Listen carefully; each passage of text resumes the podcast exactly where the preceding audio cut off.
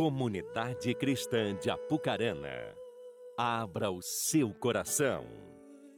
Momento da Palavra de Deus.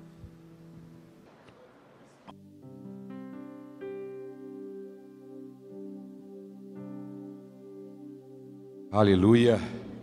Tem um crente aí, dá um glória a Deus. Que bom que a chuva não te segurou. A Apucarana tá grande, saí de casa tava sol, no meio do caminho tava nublado. Quando cheguei aqui tava chuva caindo. É a metrópole. É a Suíça brasileira. Amém? Que Deus venha abençoar grandemente a nossa cidade, em nome de Jesus.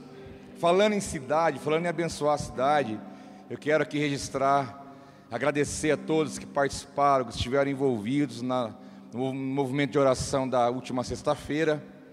Foi tão especial para nós, viemos para cá, organizamos os, os, lugares, eu chamei de pelotões, né? O primeiro pelotão saiu, oramos aqui, o pessoal saiu no ônibus e, e foram orando. O ônibus ele, circun, ele circundou, circulou ou circundou, veio para nós aí o diretor da escola, que é assim mesmo. É, toda a cidade. Esse ônibus ele percorreu em volta de toda a cidade de Apucarana e os irmãos orando. Você não sentiu nada na tua casa sexta-feira à noite, não, irmão? Você dormiu bem? Roncou bastante? Dormiu sono do justo? Porque alguém estava ali orando, abençoando tua casa, tua família, seus amigos. E o ônibus circulou toda a cidade aí, orando e declarando e profetizando mas toda a cidade mesmo, por fora, pelos trevos de fora. Aí saiu um pelotão disparado lá para Arapongas, oraram lá na cidade de Arapongas, o pelotão das motos, também tinha um pessoal de moto, foram lá para Cambira, foram lá para o Pirapó, oramos nas entradas das cidades, aí depois saímos em vários carros distribuídos para vários pontos estratégicos da cidade, representando algo referente àquilo que diz respeito à nossa cidade. Oramos aqui no shopping, representando o comércio, oramos na delegacia pela segurança da cidade, oramos lá perto do presídio, oramos no Hospital da Providência, representando a saúde, oramos na prefeitura, abençoando nossos governantes, pela Câmara de Vereadores, oramos no Santos Dumont, representando as escolas de Apucarana, fomos até a FECEA, oramos pelas faculdades de Apucarana, fomos até o Cine Teatro Fênix, orando pela arte, para que Deus possa fazer da arte algo que glorifique o nome dEle. Oramos no centro, no Palácio do Comércio, representando a mídia, onde lá tem antenas de TV, antenas de rádio, para que Deus pudesse, através da mídia, exaltar o nome dEle. Oramos pelo cartório de casamento, para abençoar os casamentos. Oramos no Caixa Econômica, pela economia da cidade. Irmãos, foi tanto lugar que eu não sei nem se eu lembrei de todos. Oramos lá no lugar da cidade que está repreendido, anulando a prostituição aqui na cidade. Declaramos a, a, a anulação da falência, da escassez, de tudo que você pode imaginar, e nós oramos para todos os lados. E depois nós voltamos para cá, fechamos esse momento tão especial, e nós cremos que toda a oração subiu até o altar do Senhor. Oramos pelo seu trabalho, pela sua família, pelos seus filhos, Oramos pelos seus projetos, para que a cidade prospere, porque diz o texto de Jeremias: se nós queremos a prosperidade da cidade, temos que orar por ela, diz o texto, porque a prosperidade dela depende também da, da nossa oração, e a prosperidade da cidade é também a nossa prosperidade. Nós temos um cenário, nós temos uma circunstância, mas nós queremos, através da fé, que o nosso Deus está acima de todas as coisas e é Ele que dá ordem aos seus anjos para nos abençoar, para nos guardar e para abençoar a nossa casa, a nossa família. Crê comigo, diga amém. Em breve vamos fazer outro movimento desse, para que a gente possa estar sempre orando pela nossa cidade, ouvindo a direção de Deus, porque nós queremos o melhor para a terra que o Senhor nos colocou. Amém? Essa é a terra que Deus nos colocou. Foi bênção demais. Quero também lembrá-los que no primeiro final de semana de fevereiro, que é dia 3, 4, 5, domingo que vem, parece que faz uns três meses que estamos em janeiro, não parece? Você tem essa sensação ou não? Parece que faz uns três meses que está em janeiro. E ainda é dia 22, aconteceu tanta coisa esse mês, né? Ainda é janeirão. Então tem mais domingo que vem ainda é janeiro, aí só no outro, chega o fevereiro, que é a nossa conferência profética, meus irmãos. Aqui nós teremos amigos, pastores, homens de Deus que estarão ministrando. Então nós cremos que a primícia que nós tivemos, a, a conferência profética, que são alguns momentos que temos no início do ano, ele é tão importante para a nossa caminhada como igreja. Nós sempre entendemos que aquilo que Deus fala conosco nas primícias, na conferência profética, são palavras que ecoam durante todo o ano em nossa vida. Então venha para cá, coração aberto, se prepare, expectativa no teu coração, pois eu creio que nós vamos gerar um ambiente aqui propício para que Deus possa falar com você, Deus possa mover o céu para nós e também através de nós. E eu creio que grandes coisas acontecerão nesse fim de semana. Você crê comigo? Então você precisa fazer uma coisa só: separar esse tempo, que é sexta-noite, sábado à noite, domingo cedo, domingo à noite. Esse final de semana não vai ser como o domingo hoje, por exemplo. Quem veio de manhã, você vai receber a palavra que também foi, foi partilhada hoje de manhã, mas nesse final de semana vai ser uma ministração de manhã e outra à noite. Vai ser duas pessoas diferentes no domingo. Então pega a sua pulseira. A pulseira vai estar disponível no balcão da secretaria, na saída você já pega a sua, pega da tua esposa, pega do seu filho, de 11 anos para cima precisa de pegar a pulseira por causa do lugar. A pulseira é para nós controlarmos aqui a quantidade de pessoas, que nós não podemos ainda ter essa benção de colocar todo mundo num culto só. Então você que quer participar, quer estar aqui, pega a sua pulseira hoje, não deixe para depois, que algum vai chegar um momento não vai ter mais. Eu não quero que você perca isso, já que você está recebendo esse recado. Transmita isso para a tua célula, para os teus amigos, se alguém não está aqui, não está ouvindo esse recado, transmita isso para eles para que possa vir durante a semana à tarde na secretaria buscar ou pegar no culto, né? O último domingo que vai ter para pegar a pulseira vai ser o domingo que vem. Então faça isso hoje já. Garante o seu lugar. Vai ser uma benção esse tempo aqui juntos, na nossa conferência profética. A expectativa é grande no nosso coração. E por último, não mais importante, nem menos importante, mas por último, um recado todo especial dessa noite. Eu estou rindo que de manhã aconteceu um fato aqui, né? que vocês vão ficar sabendo, ficar curioso, mas não vou falar. é, nós anunciamos aqui de manhã, e estamos anunciando agora também, que no mês de fevereiro, a comunidade cristã de Apucarana vai ganhar de presente mais um pastor.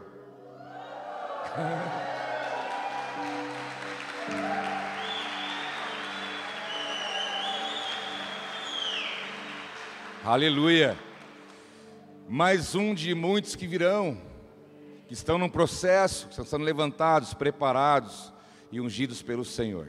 Então no dia 11, não, dia 12, de novo eu errei, Carlão, misericórdia. É por causa do feriado, dia 11, está aqui. Então dia 12, irmãos, que é domingo, no culto da noite somente, a gente vai ter um culto de ordenação pastoral. Vai ser o culto, como nós temos, mas durante o culto, vamos fazer esse momento então, como dizem por aí, no dia 12, o Marcel vai, virar pastor. Fica em pé para eles te conhecer, Marcel. Para a igreja saber quem é você. Olha lá. Dá um tchauzinho para eles, Marcel. Oh, aleluia. Eu fiz isso com ele de manhã. Eu revelei, eu não ia contar, mas eu, contei, eu fiz a mesma coisa.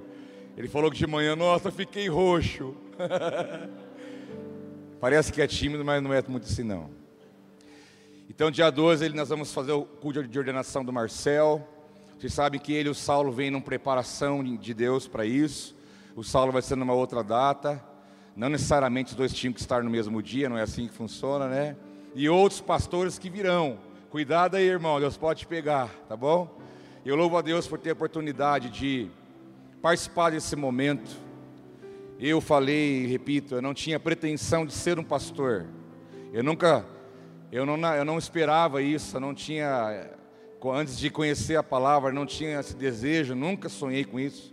Então eu ser um pastor hoje já é uma gratidão enorme diante do Senhor por Ele ter me escolhido. É uma honra poder servir a Deus com aquilo que Ele tem me chamado para fazer.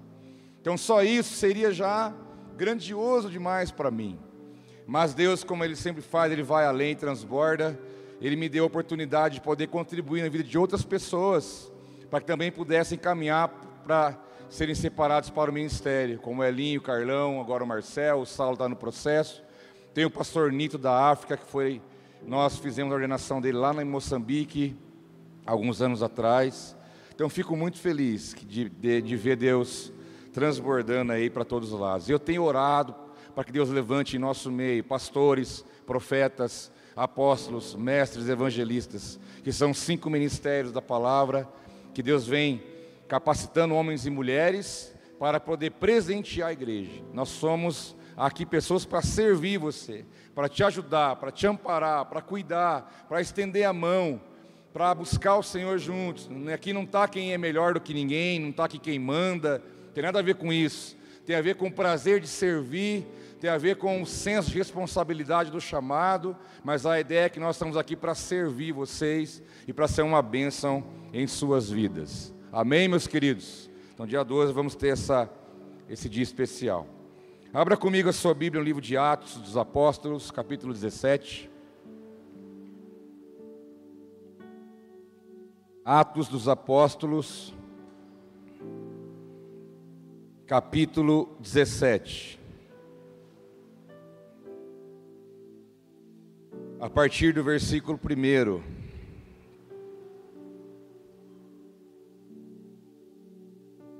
Diz assim: Após terem atravessado Anfípolis e Apolônia, chegaram a Tessalônica, onde havia uma sinagoga dos judeus. Segundo seu costume, Paulo foi procurá-los. Por três sábados dialogou com eles, partindo das Escrituras. Explicou-lhes e demonstrou-lhes que era preciso que o Cristo sofresse e depois ressurgisse dentre os mortos. E o Cristo, dizia ele, é esse Jesus que eu vos anuncio. Alguns dentre eles se convenceram e se uniram a Paulo e Silas, assim como grande multidão de adoradores de Deus e gregos, bem como não poucas das mulheres da sociedade. Mas os judeus, tomados de inveja, reuniram alguns indivíduos perversos dentre os que frequentavam a praça e, provocando aglomerações, tumultuaram a cidade. Foram então à casa de Jazão à procura dos dois, para fazê-los comparecer perante o povo. Não os tendo encontrado, arrastaram Jazão e alguns irmãos para diante dos politarcas, dizendo: Estes são os que andaram revolucionando o mundo inteiro, agora estão também aqui. Eu li do versículo 1 até o versículo de número 6. Pai, obrigado por essa palavra, que teu Espírito Santo venha venha tocar em nossos corações, abra nosso entendimento, que nós possamos receber revelação da Sua palavra. Fala conosco, Espírito Santo, eis-nos aqui para ouvir a Tua voz, para receber do Senhor a direção, para receber do Senhor a porção que o Senhor tem preparado. Nós oramos, te agradecemos em nome de Jesus. Está sedento por mais de Deus, diga amém. Está aqui o apóstolo Paulo com seu discípulo e o texto diz que após atravessarem em Anfípolis, Apolônia, também chegaram a Tessalônica e as cidades a qual ele andava ali na Ásia. Esses lugares hoje são ali próximo da Turquia, aquela região lá. Nós entendemos que Paulo, no seu ministério missionário e pastoral, Todo pastor é um missionário, todo missionário também é um pastor, e todos eles se resumem a pregadores da palavra, aqueles que anunciam a mensagem. Eles andavam por muitos lugares, cidades, viajavam muito, pregando, ensinando, exortando, estabelecendo lideranças, trabalhando, é, estabelecendo é, ensino, aprendizado sobre a, acerca da palavra e do reino de Deus. E Paulo, juntamente com os seus discípulos, as escolas paulinas, né, que nós entendemos, sabemos pela história que ele, que ele estabelecia nos lugares, escolas paulinas, escolas de aprendizado e assim por diante, eles evangelizaram quase, quase todo o mundo de sua época. Quase todo o mundo da época foi alcançado pelas viagens missionárias, pelo ministério desses homens e também de mulheres que também aqui trabalhavam com eles na obra do Senhor. Então Paulo ele andava por muitos lugares, em muitas cidades. Mas o texto é enfático em dizer que nessa cidade aqui Tessalônica, propriamente dita, quando eles chegaram ali, algumas coisas aconteceram. Quando eles chegaram ali, causar, causou algum, algumas situações na cidade. Eles não chegaram fazendo barulho, não chegaram soltando rojão, não chegaram batucando, não chegaram com bandeiras, simplesmente chegaram.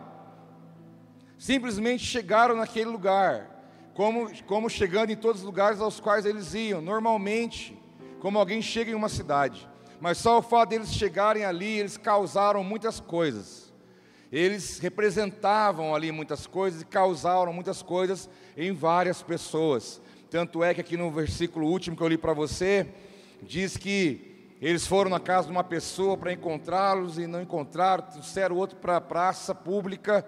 E a ideia, qual era a leitura que eles faziam de Paulo e esses irmãos? Falavam, ó, aqueles que andaram revolucionando o mundo inteiro, agora estão aqui também. Na linguagem ultra, mega, hiper atualizada, eles disseram: Ó, os caras estão aí, os caras chegaram aí, eles estão aí, os caras que estão causando por todo lugar que eles passam. Eles revolucionaram o mundo inteiro e estão chegando aí, eles estão aí na área, eles estão na área. Então gerou um, uma, uma agitação na cidade, gerou uma agitação nas pessoas, gerou uma agitação, uma expectativa daquilo que eles representavam, daquilo que causou naquele lugar, naqueles dias. Interessante que as versões, eu li para você NVI, mas outras versões, como a revista atualizada, fala que aqueles que têm transtornado o mundo também chegaram aqui. Outra versão diz aqueles que provocaram desordem também chegaram aqui. Nesse caso é uma desordem no sentido positivo e não negativo. Outra versão diz aqueles que causaram alvoroço estão chegando por, na verdade, a NVI é é o alvoroço. Então, revolução, desordem, mudança, transformação, alvoroço, transtorno, foi aquilo que aqueles homens geraram naquela cidade, pelo simples fato de que eles estavam ali como um canal de Deus naquele lugar. Um canal de Deus. Eu entendo que esses homens, eles entenderam que ser abençoado é muito pouco.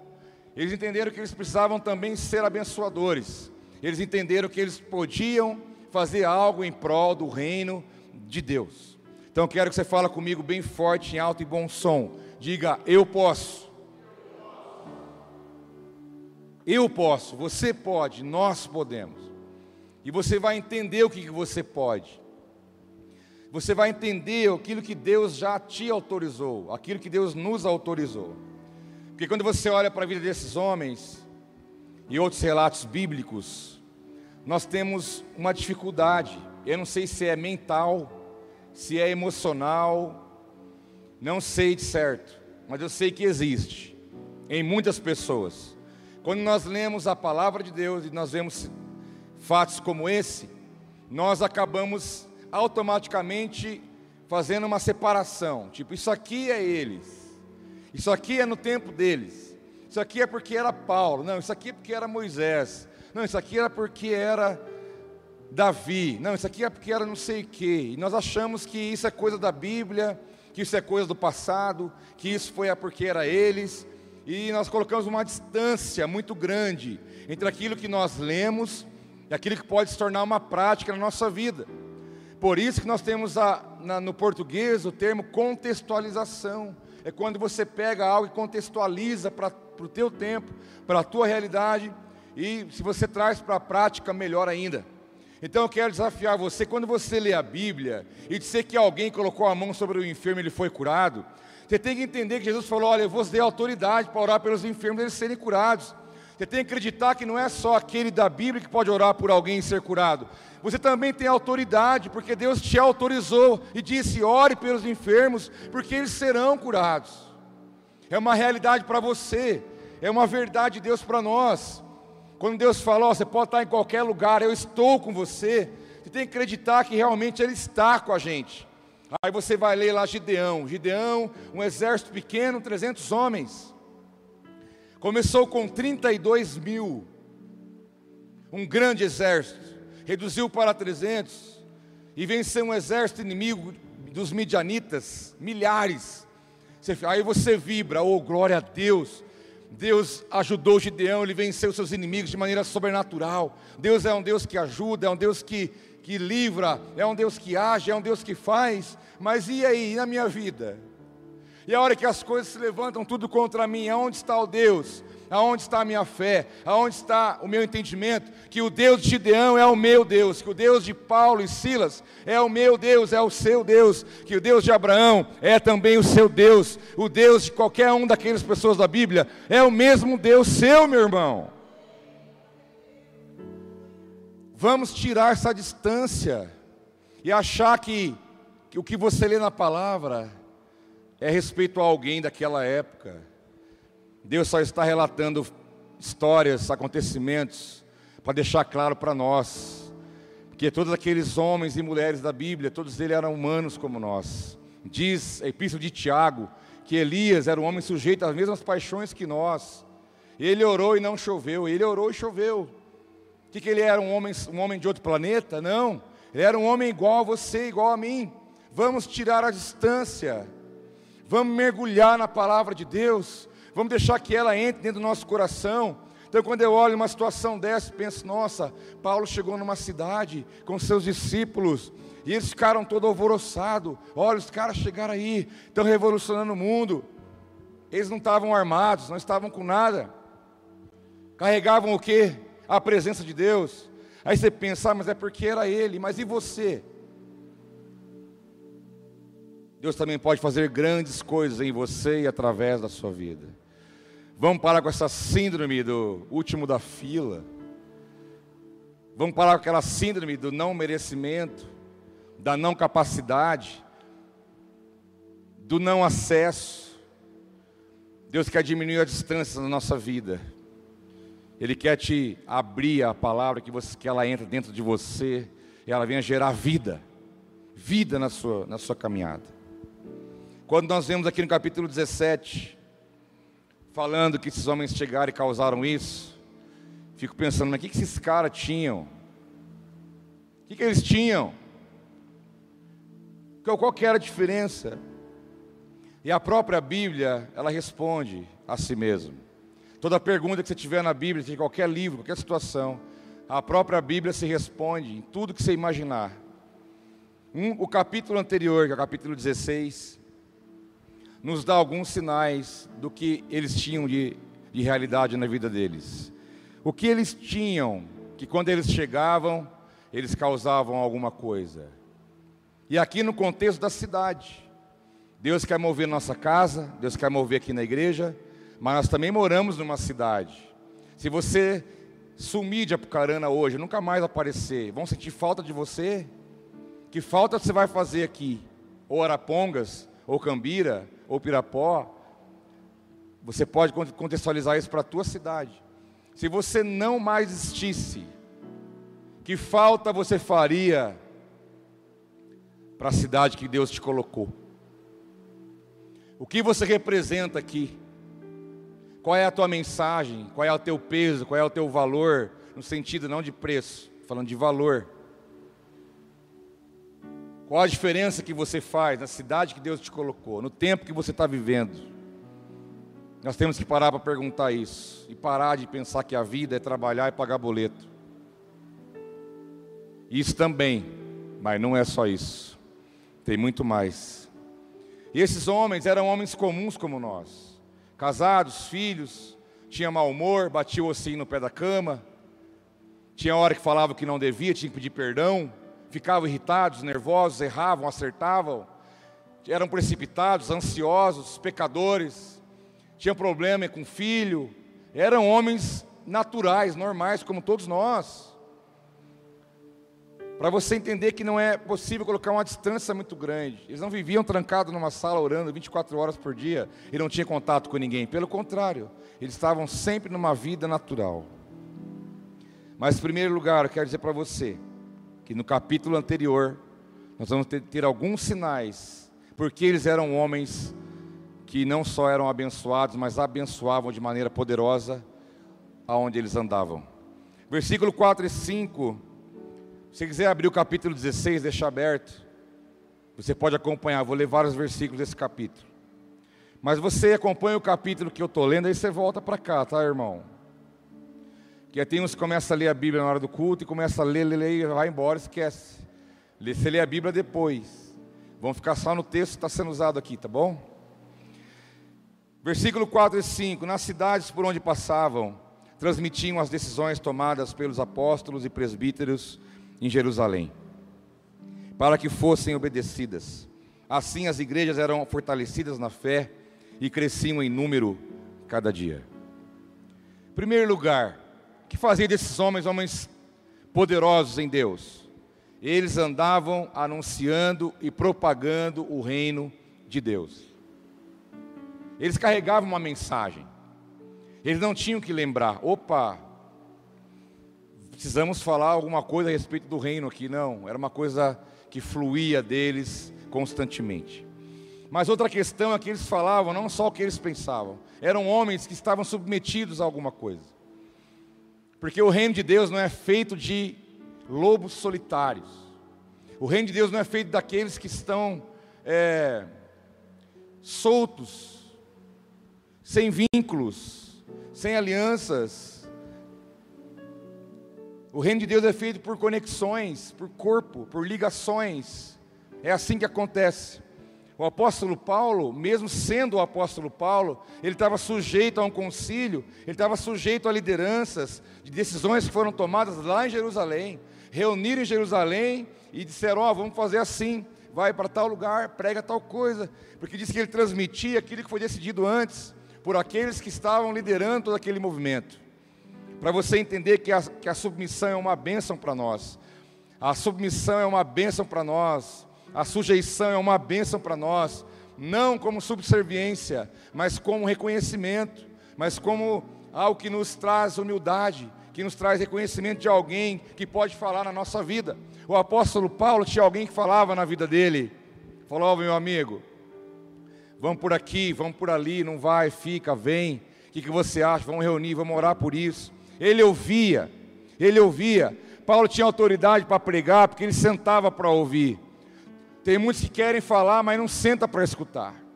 Você tem que entender que é importante nós termos vínculos entre nós, submetermos uns aos outros, para transmitir a mensagem que Deus dá como cabeça.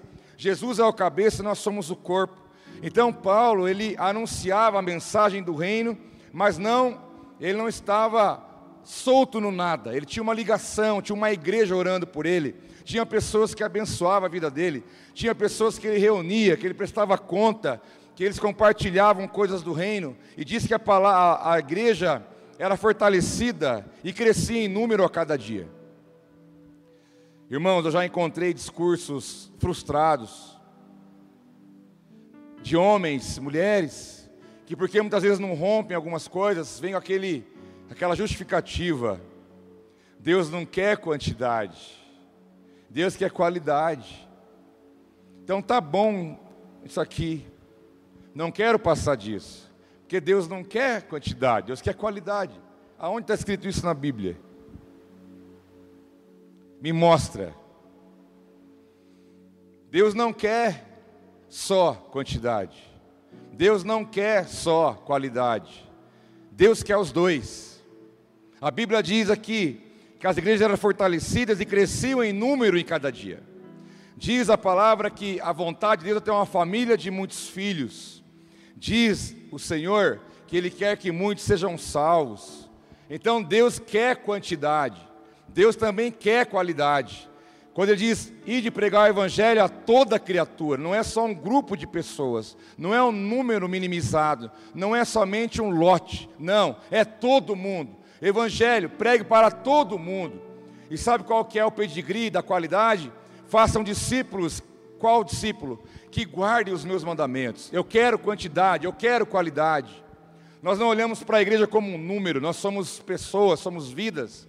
Mas não posso também achar que está muito confortável e bom aqui, ao ponto de não me preocupar com quem está lá fora perdido. Mas também eu não posso só preocupar com quem está lá fora perdido, que quem está aqui dentro tem que ser cuidado, orientado, ajudado, amparado. Ou seja, temos os olhos internos e os olhos externos. Queremos produzir qualidade, caráter, testemunho, vida com Deus, compromisso, aliança, transformação, mas sabemos que não é só isso, Deus quer muito mais, porque Deus se alegra quando alguém se arrepende e nasce de novo. Então, em primeiro lugar, eles, eles faziam a diferença porque eles pregavam e levavam a mensagem do reino de Deus. e havia crescimento. Lá em Atos capítulo 2, lá para o versículo 40 e pouco, 42 para frente, fala que a igreja crescia, Deus ia acrescentando todo dia aqueles que iam sendo salvos. Eu já tive que ouvir isso, eu não falei nada, porque eu não vou falar nada se alguém não, não me perguntar. Deus não quer quantidade, Deus quer qualidade. Será que não é uma frase, uma afirmação de alguém que está frustrado, ou está com preguiça, ou já está sem motivação, sem alvo, sem propósito? Porque isso existe. Se, colocar, se você colocar quatro cadeiras na sua célula, pode vir até mais. Mas pode ser que fique nos quatro. Coloque sempre uma a mais. Sempre pode chegar mais um. É igual coração de mãe. Sempre pode chegar mais um. Chega, chega aí. Senta aqui, vamos ouvir a palavra. Onde come quatro, come cinco, come dez. E já, aonde tinha uma multidão de cinco mil, comeram todo mundo ainda sobrou. Deus é especialista nessas coisas. Mas nós vamos colocar limites naquilo que Deus quer fazer. Nós vamos colocar limites naquilo que Deus, na maneira como Deus quer nos usar. Você pode estar sendo usado até um tempo, até um momento, mas Deus pode fazer muito mais mas tenha como alvo principal, anuncie a mensagem do reino. A palavra de Deus, o fundamento da palavra é o primeiro lugar em nossa vida. Eu não tenho que indicar um influencer antes de falar de Jesus. Eu não posso falar para alguém que se ele seguir alguém no Instagram, eu estou mais preocupado em divulgar uma pessoa, uma influência, uma técnica, um conceito, uma teoria, uma filosofia, um chá, alguma coisa, do que falar de Jesus em primeiro lugar. Ele tem que ser a primeira minha mensagem. Eu posso depois trazer outras ferramentas e instrumentos, mas em primeiro lugar, eu tenho que acreditar que a base para um ser humano viver, se encontrar, ser realizado, feliz e ter um destino eterno com o Senhor, eu tenho que entender que em primeiro lugar, eu tenho que anunciar a mensagem, o evangelho, o evangelho de Jesus a todos aqueles que fazem parte da minha caminhada. Eu posso ser inspirado por muitas coisas, usar ferramentas, não tem nada contra isso. Mas muitas vezes nós estamos colocando outras coisas na frente. Outras coisas podem estar tomando o lugar que tem que ser dele. Eles transmitiam aquilo que recebiam da parte de Deus. No versículo 13, Paulo narrando aqui, o apóstolo Paulo narrando a caminhada, diz assim: No sábado saímos da cidade da Macedônia e fomos para a beira do rio, onde esperávamos encontrar um lugar de oração. Sentamos-nos e começamos a conversar com as mulheres que haviam se reunido ali. Porque esses homens eram o que foram, fizeram o que fizeram, ao ponto de chegar numa cidade e tremer a cidade, de causar alguma coisa, ao ponto de chamar a atenção de tanta gente. Em segundo lugar, além deles priorizarem a mensagem e o fundamento da palavra de Deus, eles valorizaram o relacionamento com o Senhor. Andando pela cidade, pelo caminho, eles estavam buscando encontrar um lugar de oração. Estavam andando, caminhando, e acho que eles pensando, ó oh, gente, precisamos encontrar um lugar aí, para te dar uma parada, orar um pouco, ouvir a voz de Deus. Cada um tem o seu momento com o Senhor. Nós estamos andando para lá e para cá, fazendo coisas, realizando coisas. Mas nós precisamos dar uma parada. Nós precisamos encontrar um lugar de oração. Eles tiveram essa preocupação. E eles, diz o texto, que eles foram atrás desse lugar. Um lugar onde pudesse ter o tempo deles com Deus. Irmão, você tem que entender uma coisa: você não vai fazer diferença na vida de ninguém. Não é o que você tem, não é o que você sabe, não é a tua história, somente tua experiência, mas é o quanto você carrega de Deus. E o quanto você carrega de Deus está baseado no tempo que você tem com Ele, no seu secreto. Você está tendo um tempo com Deus aqui, com a família da fé, é ótimo. Mas e o seu momento exclusivo, onde você abre mão de tudo, de todos, eu acho que nunca foi tão difícil como nesses dias. Já estão até os cientistas percebendo que a Terra está girando mais rápido. Olha que loucura. Já está, já está concretizado, já viram. Estão tentando explicar isso cientificamente. Mas eles esqueceram que Deus falou que o tempo seria abreviado. E o tempo para ser mais rápido é fácil para Deus. Só girar o globo mais rápido. Está resolvido para ele, né? Coisa mais fácil do mundo. Deus fala, eu rodo mais rápido, o tempo passa mais rápido, o dia passa mais rápido, a noite passa mais rápido. Eu vou acelerando tudo isso. E já é perceptível na, no centro, no, centro do globo, aquela coisa toda de de quântica, que você gosta bastante, eu sei. Eles já estão tendo essa, essa confirmação. Então tudo está muito corrido, tudo está muito acelerado. Irmão, para você parar e ter um tempo com Deus é uma luta. É celular, é filho, é gente ligando, é preocupação, é fome, é sono, é correria, é tanta coisa. O dia passa. Se você não buscar esse lugar, você não vai encontrar. Se você não buscar esse lugar, esse lugar não vai te buscar. Eles deixaram bem claro que eles estavam caminhando a uma cidade e disseram: Vamos encontrar um lugar de oração, vamos buscar esse tempo, vamos buscar esse lugar. Irmãos, nós temos que encontrar no nosso dia a dia, nos nossos hábitos, temos que incutir isso. Você não pode viver o seu dia, a sua semana, sem ter o seu tempo com Deus. Fala com Ele, ora, não precisa impostar a voz, colocar uma roupa sacerdotal, não precisa disso. Fale com ele do teu jeito, ele te ouve, ele te conhece, mas ele sabe se você separa um tempo e um lugar só para ele, ou se sempre é correndo, sempre você está orando a cabeça pensando em conta. Para com isso. As coisas estão nos consumindo, a correria, a preocupação, a ansiedade, porque eu tenho que fazer, eu tenho que correr, eu tenho que fazer. Muitas vezes separa um tempo para orar, vem um sentimento de culpa. Eu não posso ficar parado, como se estivesse perdendo tempo. É uma voz do diabo na tua orelha. Como quem diz, você não pode ficar aí, quanta coisa tem para fazer, quantos problemas para resolver, levanta daí, sai daí logo, vai, corre, tem que fazer. O dia está passando, estão te cobrando, o que vai acontecer? Vira um desespero.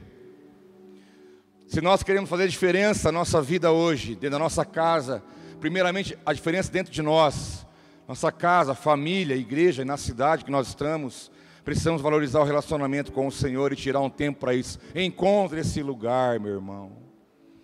Nem que seja banhos mais demorados, acordar mais cedo, um tempo da hora do almoço. Se você dirige, trabalha longe, aproveite esse tempo que está no volante, vai falando, vai cantando, vai chorando, vai rindo, vai fazendo alguma coisa. Encontre esse tempo, encontre esse tempo, valorize isso porque não, não é possível a gente chegar, não é possível al alcançar, não é possível viver os sonhos de Deus para nós, se nós não tivermos um tempo especial na presença dEle. Isso aqui para nós, falar para vocês, está quase tá virando um fígado, um rim, virou um órgão do corpo. Parece que quando a gente está sem isso aqui, está faltando um pedaço da gente, não está? É, é o nosso tempo só que isso aqui veio depois, você veio antes. Então você tem que controlar isso. E não isso te controlar. Mostra para ele quem que manda. Tá? Você olha para ele depois em casa e fala, oh, vou te falar uma coisa. Ou desliga, silencia. Você, ó, já aconteceu com você, você está fazendo uma coisa dessa, orando, lendo a Bíblia, alguma coisa assim? Aí dá aquela, aquela vibrada, você começa, ai meu Deus, o que será que é? Aí você fica, paro ou não paro? Vou... Aí se for alguma coisa, se alguém morreu. Aquela pessoa que me der e falou que vai me pagar. ou se é aquele me cobrando, está amarrado. Mas começa daquela, aquela, como diz os, os antigos, né? Eu não sei o que é isso, aquele comichão. Ou giriza. Senhor, só um pouquinho, peraí. Aí você vai lá ver. Aí está lá, temos um plano especial para você no teu celular. Que frustração. Ai, Senhor. Temos que valorizar e encontrar esse lugar, meus irmãos. É muito sério isso. Sabe, sabe e para pastor é fácil? Não é não, irmão. Já falamos isso para você, não é não. Você acha que a gente passa o dia inteiro na Bíblia orando? Ah, oh, Senhor. Para todo mundo é difícil.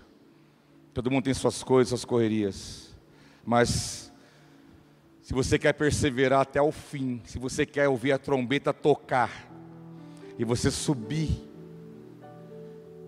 você tem que entender que você tem que, que alimentar a sua vida com Deus, o seu temor, seu conhecimento, o seu grau de revelação, a sua adoração. Carlão falou aqui que Deus estava com saudade de algumas pessoas que, que dançavam e não dança mais. Eu fiquei imaginando algumas pessoas dançando no quarto. Como será que é, né? Como também tem aqueles que cantam, cantam, cantam no banheiro, em casa, lavando louça para todo lugar. É desafinado que dói. Mas Deus recebe, né, irmão? Deus entende. Mas é a questão de você exercitar a adoração, o seu tempo com Deus, isso é muito importante, valorize isso. Terceiro lugar, capítulo 14, diz que uma, eles chegaram num lugar perto de um rio, tinha algumas mulheres, lembra a história? Uma das que ouviam era é uma mulher temente a Deus chamada Lídia, vendedora de tecido de púrpura da cidade de Tiatira.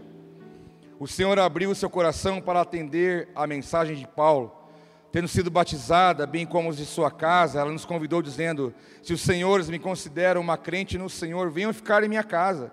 E nos convenceu. Terceiro lugar, porque esses homens faziam a diferença, e porque eles eram uma bênção na mão de Deus, porque eles tinham sensibilidade com as pessoas à sua volta, eles tinham sensibilidade com o mundo à sua volta, eles não estavam só focados na missão, no propósito, naquele compromisso, naquilo que eles tinham que fazer, não, mas eles estavam ainda assim sensíveis às pessoas que estavam no caminho deles. Eles percebiam, tinham sensibilidade. Eles estavam num certo lugar, tinha algumas mulheres, e ali eles conversaram, pregaram. A mulher foi batizada, ela foi ministrada pela palavra. Disse que Deus abriu o coração dela para receber a palavra. E ela disse a eles: oh, se os senhores me consideram uma mulher de Deus, Vem ficar na minha casa, vão tomar um café. E eles foram.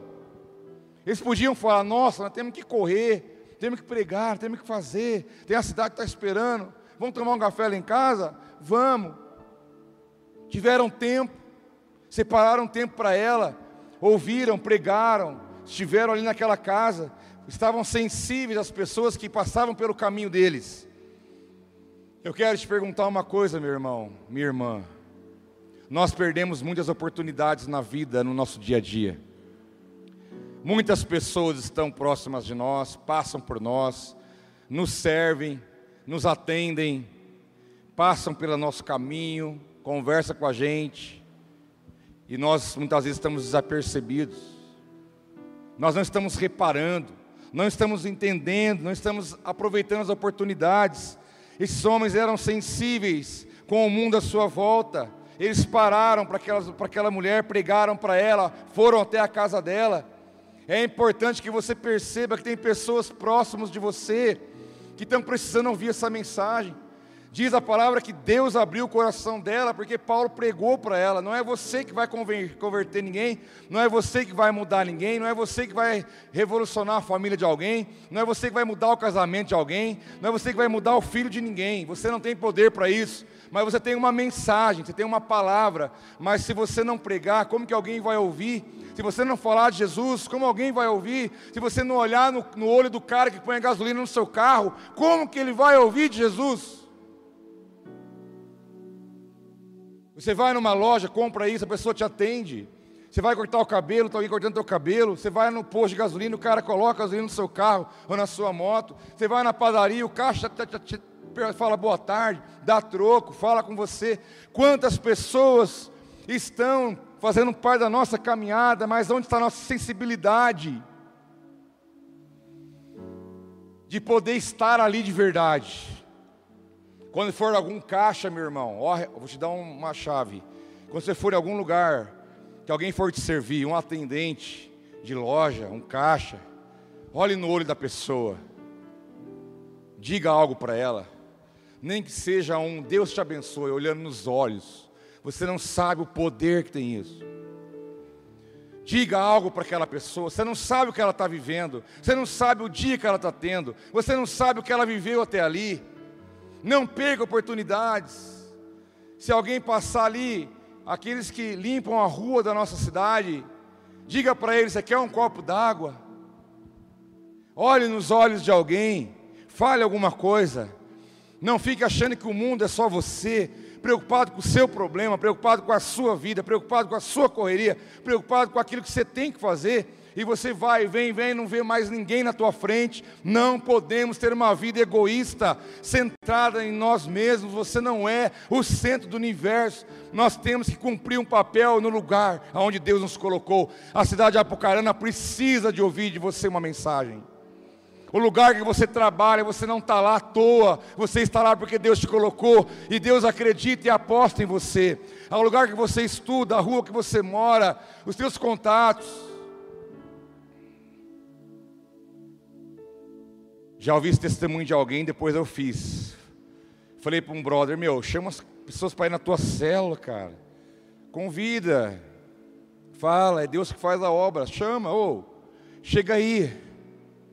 Chega aí. Ó, vai ter um momento em casa aqui, nós vamos falar de Deus, vamos orar. Vem aqui receber, vem participar. Ah, mas eu não tenho quem chamar. Eu sei lá e falei, então abre o seu WhatsApp. Vamos só na letra A. Quem é? Hamilton. Ah, joga bola comigo toda semana. Você conhece ele? Conhece? Já chamou ele? Não. Quem é, não sei o quê. Ah, trabalha comigo. Falou alguma vez? Não. Quem é tal? Ah, esse aqui é o cara que corta grama lá em casa e faz. Você chamou? Não. Nem chegou na letra B, tinha mais de 20 nomes. Pessoas que estavam passando pela vida dele, que tinha algum tipo de contato com ele, que tinha tipo de algum nível de conversa, de diálogo em algum momento. Para vocês verem o tanto de pessoas que está ao nosso redor mas nós precisamos ter sensibilidade, e para isso, você tem que tirar os olhos do seu problema, da sua vida, daquilo que você somente olha achando que é o único problema, mais importante do mundo.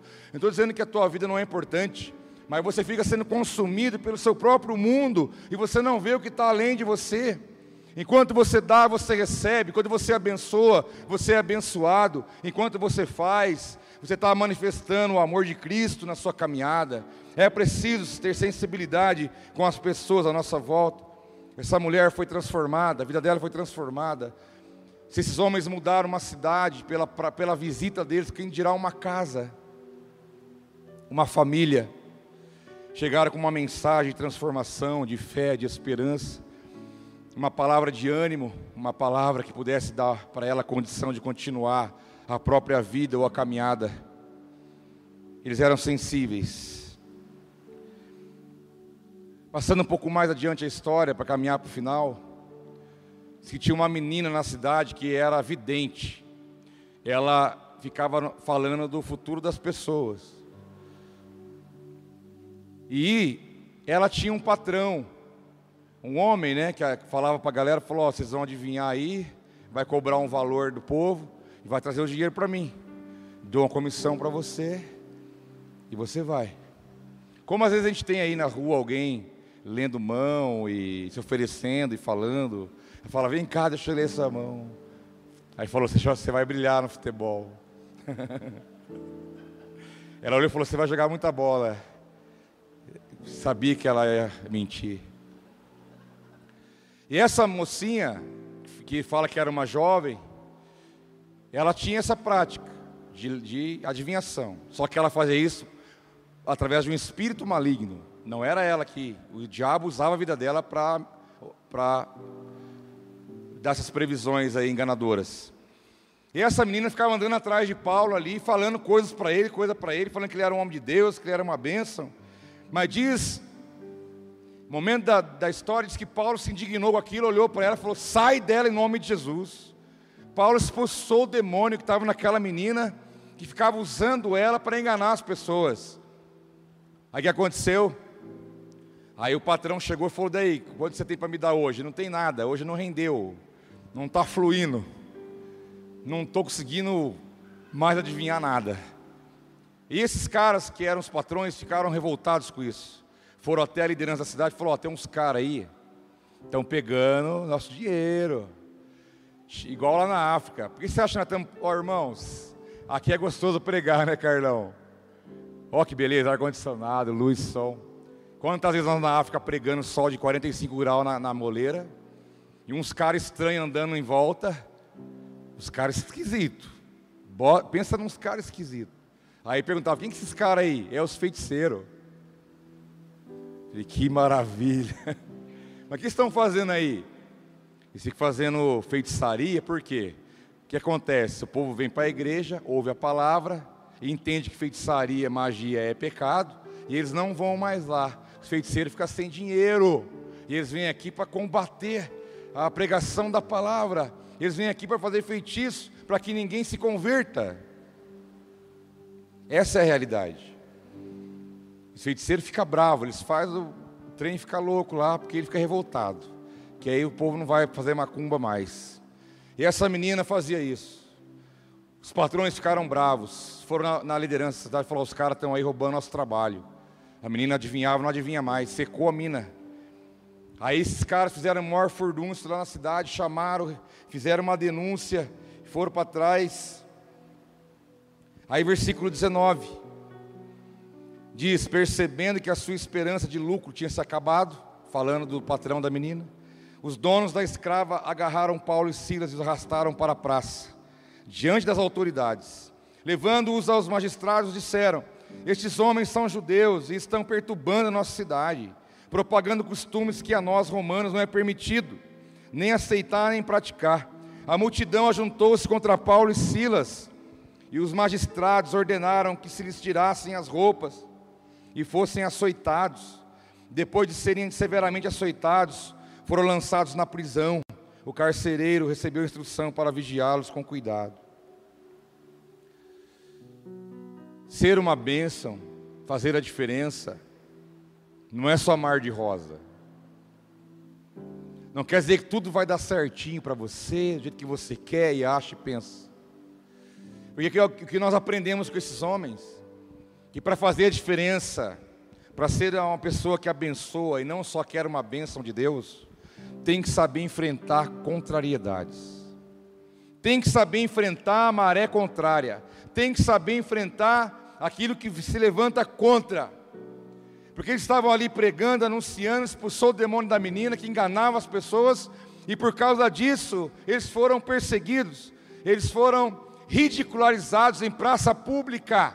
Levaram os dois, juntou magistrado, autoridade, multidão, gente, falou: tira a roupa deles, e chicote no lombo deles, pode bater nesses, nesses caras. Depois que apanharam um monte, levaram para a prisão, falou: fica de olho neles. Aí Paulo podia chegar e falar assim: olha, vou entregar a minha célula, tá difícil, hein? Fui pregar lá, me bateram, tiraram minha roupa, passei vergonha, apanhei, fui preso.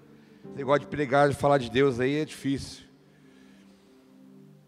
Não vou fazer mais não.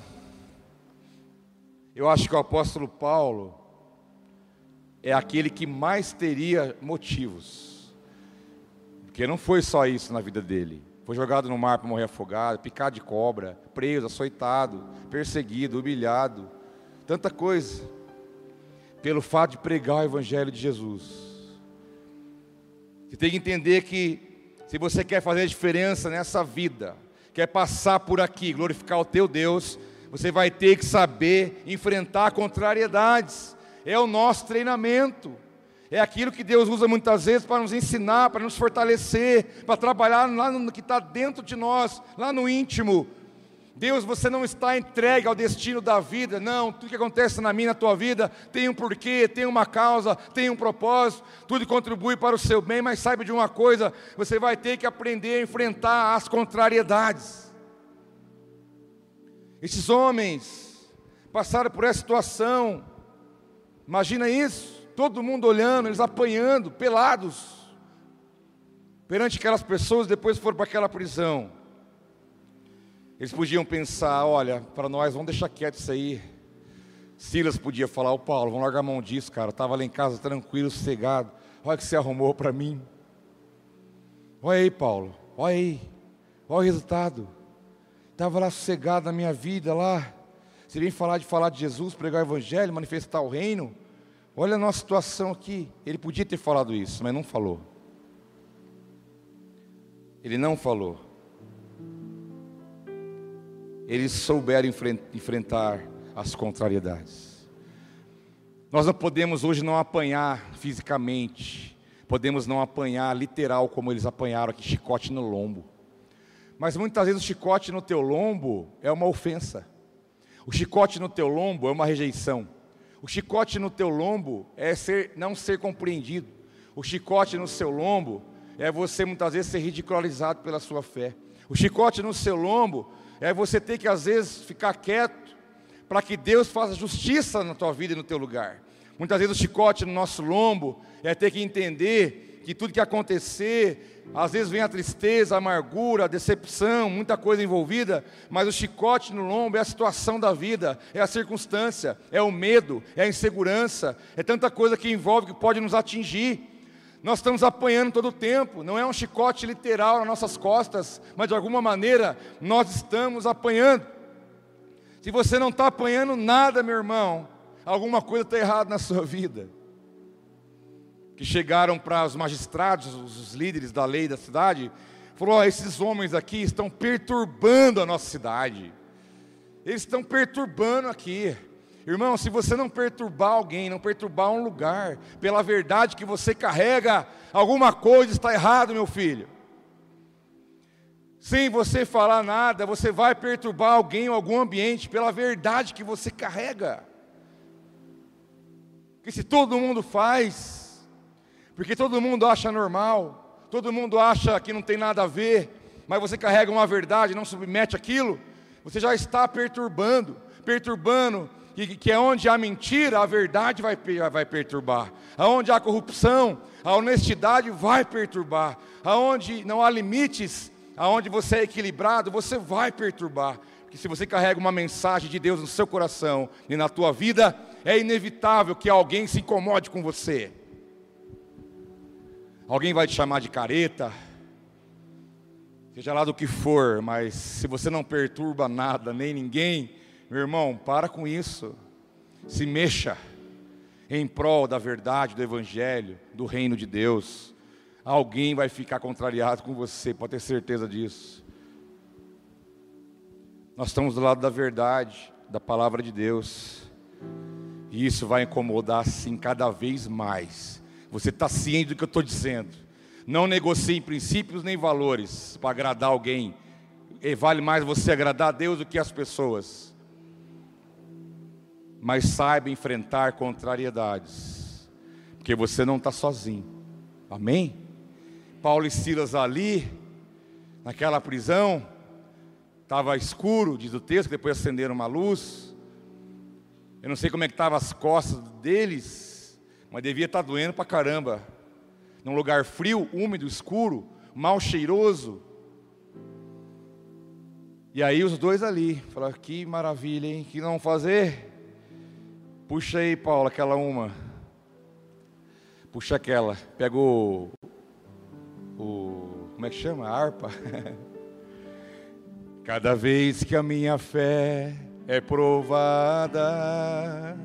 Paulo puxou. Tu me das.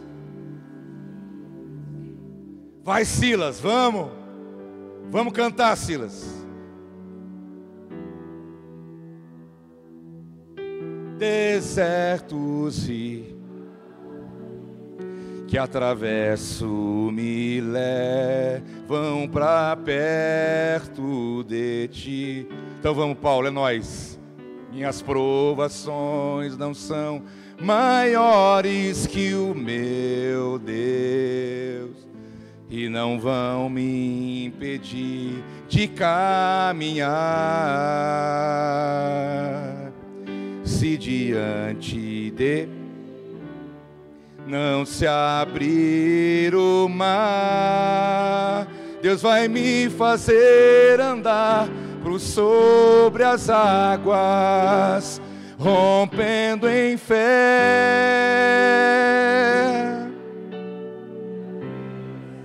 Escuro, doendo as costas, preso, maltratado, dentro de uma prisão, passando dificuldade, problema, privação. O sobrenatural, vou lutar e vencer.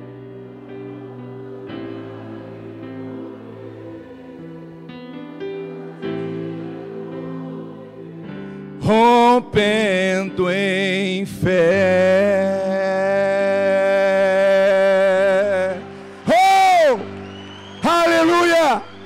Louvado seja o teu santo nome, Senhor.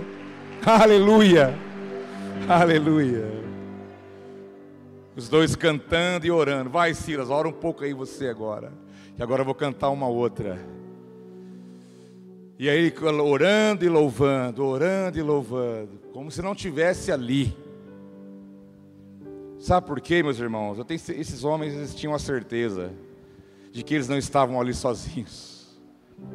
Eles sabiam quem estava ali com eles. Essa é a diferença. Então, quando você estiver enfrentando contrariedades, dificuldades, que você não entender certas coisas, não murmure, não reclame, não fique para baixo. Levante sua cabeça, vai cantar, vai orar, vai buscar a face do Senhor. Vem para a igreja com chuva e tudo, meu filho. Vem receber uma palavra para o teu coração. Vai para o joelho. Deus não está alheio ao que você vive. Não, Deus não está alheio ao que você passa. Estava naquele lugar escuro, cheio de dores. Às vezes tinham até perguntas internas que não tinham respostas naquele momento. Mas eles entendiam que eles não estavam ali sozinhos. E porque eles cantaram, louvaram a Deus, eu imagino lá no céu, me dá liberdade para imaginar que eu tenho minha mente fértil. Eu imagino lá no céu o Senhor, tudo lá, né? Olhando, falando: olha lá, olha lá, olha lá, olha lá. Olha, eles estão cantando. Não é possível. Olha lá. Eles começaram a olhar aquela situação.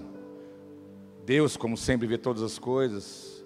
Jesus à destra do Pai, olhou um para o outro e falou: A gente tem que fazer alguma coisa. é Deus olhando para você e vendo a tua atitude diante desse, da, da caminhada, e Deus fala assim: Nós vamos fazer alguma coisa na vida dele. Diz a palavra que, versículo 27, versículo 25, desculpa. Por volta da meia-noite, Paulo e Silas estavam orando e cantando hinos a Deus. Os outros presos ouviam. Imagina o que passava na cabeça dos outros ouvindo aquilo. De repente, diz a palavra que houve um terremoto tão violento, tão violento que os alicerces da prisão foram abalados. Imediatamente, todas as portas se abriram e as correntes de todos se soltaram. Deus moveu o sobrenatural porque você tem que entender uma coisa: eles foram homens de Deus, fizeram a diferença, porque o céu se moveu na vida deles e eles eles provocaram o sobrenatural de Deus na terra, e o Deus seu é o mesmo Deus de Paulo, é o seu Deus, é o mesmo. Deus move céus e terra para fazer algo na sua vida, porque Ele pode provocar o sobrenatural mas saiba enfrentar as contrariedades, adore, louve, creia. Deus abala a estrutura do que tiver que ser abalado, para mostrar para você e para mim que Ele é fiel. E então, por último, aí você entende porque esses caras chegavam no lugar e falavam: Ó, eles chegaram aí. Eu quero ouvir isso de você, meu irmão. Chegou aí, ó. Alguma coisa vai acontecer. Não sei o que, mas alguma coisa vai acontecer. Porque aonde você estiver, o Espírito Santo de Deus também está. Aonde você estiver é um momento propício para Deus fazer algo sobrenatural. Aonde você estiver é um lugar propício para Deus usar a sua vida com poder. Basta que você creia e entenda que não é só Paulo, é você também. Porque você disse lá no começo: Eu posso. E você pode, porque você pode tudo naquele que te fortalece.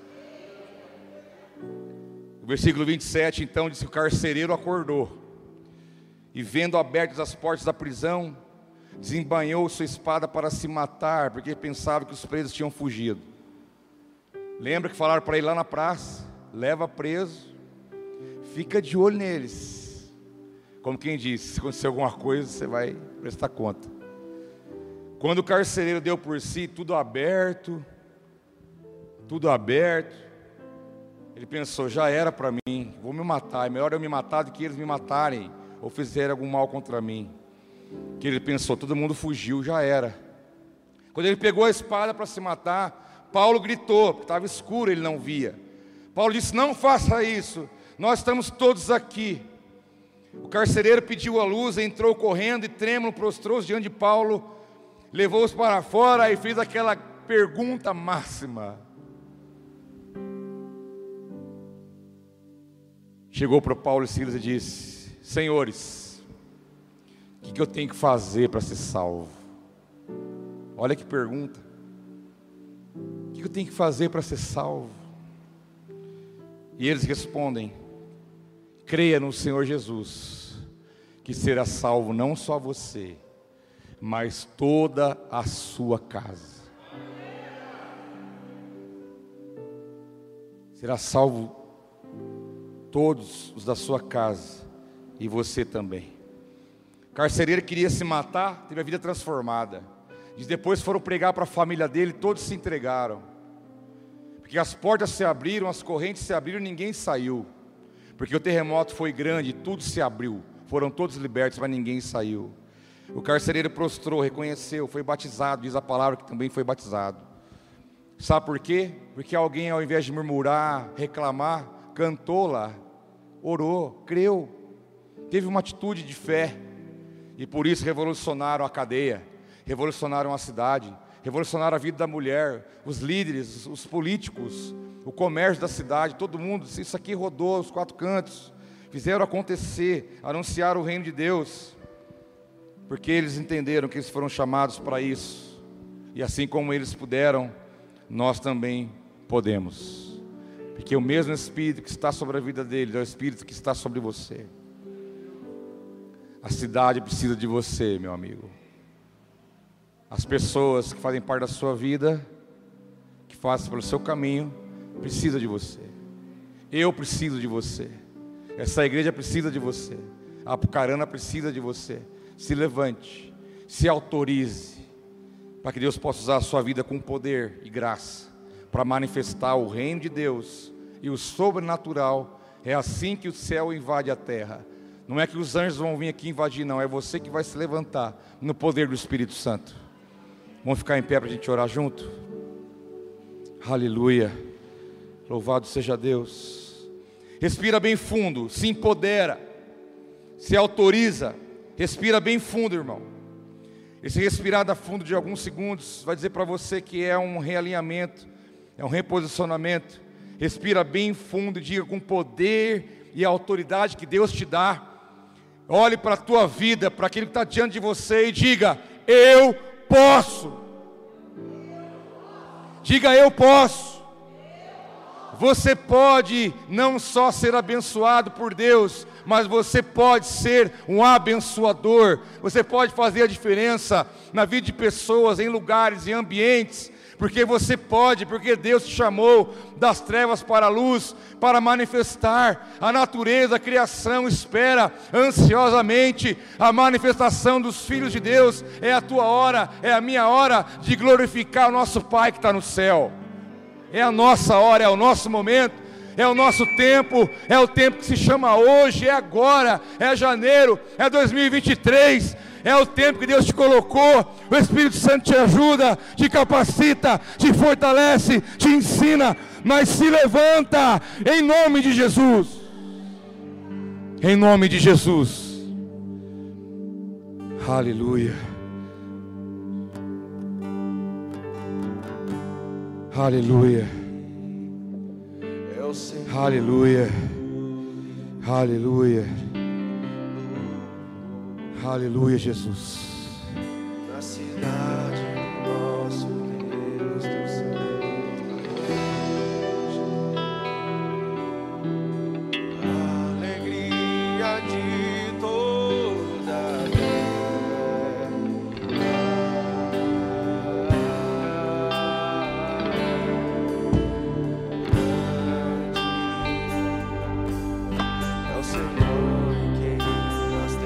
Adora, meu filho, adora. Adora, adora que você não está sozinho.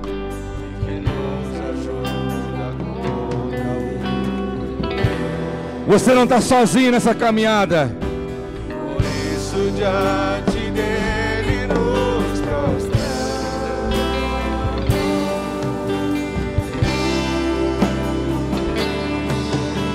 Queremos o teu nome engrandecer. Oh, aleluia. E agradecer-te por tua obra em nossas vidas. Confiamos em teu infinito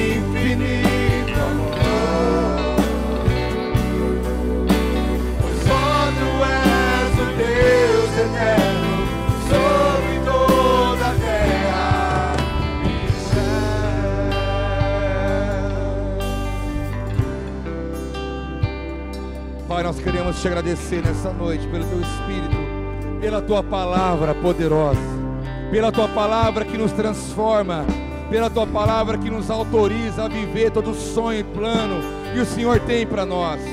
Que toda mente e coração se converta à tua verdade nessa noite. Que haja, meu Espírito Santo, liberdade nos corações, para que o Senhor possa agir com seu poder e com sua graça, nos levantando para fazer a diferença nesse tempo. Meu Pai, nós precisamos levantar com a mensagem, com a verdade, com o testemunho, com a fé, entendendo, meu Pai, que o Senhor está conosco em toda e qualquer situação. Que o Senhor está nos tomando pela mão direita, como tomou, meu Pai, os teus filhos no passado, e tem nos conduzido, meu Pai, por essa vida. Pai, que tudo, meu Pai, tudo, tudo, tudo, seja para a glória e para a honra do teu santo nome. Em nome de Jesus, meu Deus, toma a tua igreja em tuas mãos, conduz em vitória, novidade de vida. Convida, meu Pai, que o sobrenatural do Senhor venha se mover sobre os teus filhos, e o sobrenatural do Senhor venha mover nas casas, nas famílias, nos corações, aonde eles forem, meu Pai, que eles venham manifestar o teu reino, em nome de Jesus. Igreja comigo, diga amém, dê um aplauso bem forte ao Senhor e gratidão. Aleluia, aleluia, aleluia, aleluia, aleluia, aleluia. Abrace uma, duas pessoas perto de você e fala: Você pode, meu irmão. Diga: Você pode. Você pode. Você pode sim, em nome de Jesus. Uma boa semana para você. Shalom, shalom.